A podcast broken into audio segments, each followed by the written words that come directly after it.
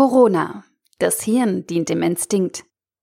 Ein Artikel von omnisophie.com verfasst von Gunter Dück. Der Mensch denkt, sein Hirn lenkt. Oh nein, das Hirn denkt, aber der Instinkt lenkt. Anders kann ich mir die extremen Haltungen in der Corona-Krise nicht erklären. Frage. Wie hat Ihr Instinkt zuallererst reagiert, als Corona aus China oder Italien zu uns kam? Es naht ein Unglück. Da wird Panikmache betrieben. Hat sich diese Instinktreaktion, Gefahr keine Gefahr, von März bis Juli verändert? Ich sehe bei allen Diskussionen bei Twitter und Co, dass fast alle Leute, die sich mit mir streiten, bei ihrer ersten Reaktion bleiben. Ich stelle einmal detaillierte Fragen. Soll man Masken tragen? Hoffe ich auf einen Impfstoff? Soll man eher später lockern? Ist Corona schlimmer als Grippe? Sehen Sie sich durch den Infektionsanstieg in den USA bestätigt? Haben Sie anfänglich darauf gesetzt, dass Hitze im Sommer das Virus verdrängt? Sorgen Sie sich eher um Menschenleben als um Wirtschaftskonsequenzen? Nehmen Sie die Virologen ernst? Verurteilen Sie maskenlose Demonstrationen? Neigen Sie da zu vielen Ja oder zu vielen Nein? Das deutet auf eine Ja- oder Nein-Instinktreaktion hin. Sie beantworten dann verschiedenste Lebensfragen immer im Sinne der ersten Reaktion, die Sie nach einer Sekunde hatten. Gefahr? Ja, nein. Ob Maskentragen bei der Abwehr des Virus hilft, ist aber eine Sachfrage, keine des Instinktes. Die Wissenschaftler haben erst stark bezweifelt, ob es hilft, Jetzt aber, nach vier Monaten, sind sie sicher. Sie haben die Ersteinschätzung revidiert. Wissenschaftler haben im Winter die These vertreten, dass sich das Virus wie auch das Grippevirus im Sommer zurückzieht. Das ist nicht der Fall, wie man an den Infektionszahlen in den arabischen Ländern und im Süden der USA sieht. In Israel wütet das Virus gerade neu.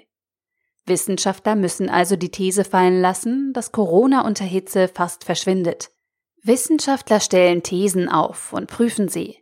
In einem plötzlichen Ansteckungschaos gibt es viele Thesen und nur wenige Wahrheiten, die gefunden werden müssen. Unser Instinkt aber revidiert er nicht. Er hat nach einer Sekunde entschieden, Gefahr, ja, nein. Er lenkt uns weiterhin. Er weiß weiterhin, Angst oder nur Panikmache. Wir vom Instinkt getriebene wundern uns daher sehr, dass Wissenschaftler ihre Meinung manchmal fast ins Gegenteil ändern. Wir entrüsten uns fast. Mal so, mal so. Was denn nun? Bekommen die Geld von einer anderen Seite? fragen so viele. Hey, Wissenschaftler haben keine Meinungen, sondern sie stellen Hypothesen auf, deren Überprüfung langsam in Wahrheitsfindung mündet. Das wird nicht verstanden, nicht einmal von Akademikern. Wer es nicht versteht, muss es anders erklären. Aber wie? Er hört eine Sekunde lang auf seinen Instinkt. Der flüstert uns ein, es geht um Interessen, Profite und Wählerstimmen der Krisengewinner. Die lügen und betrügen, wie sie nur können. Das ist die wirkliche Gefahr, in der wir schweben. Wir sind ihnen ausgeliefert.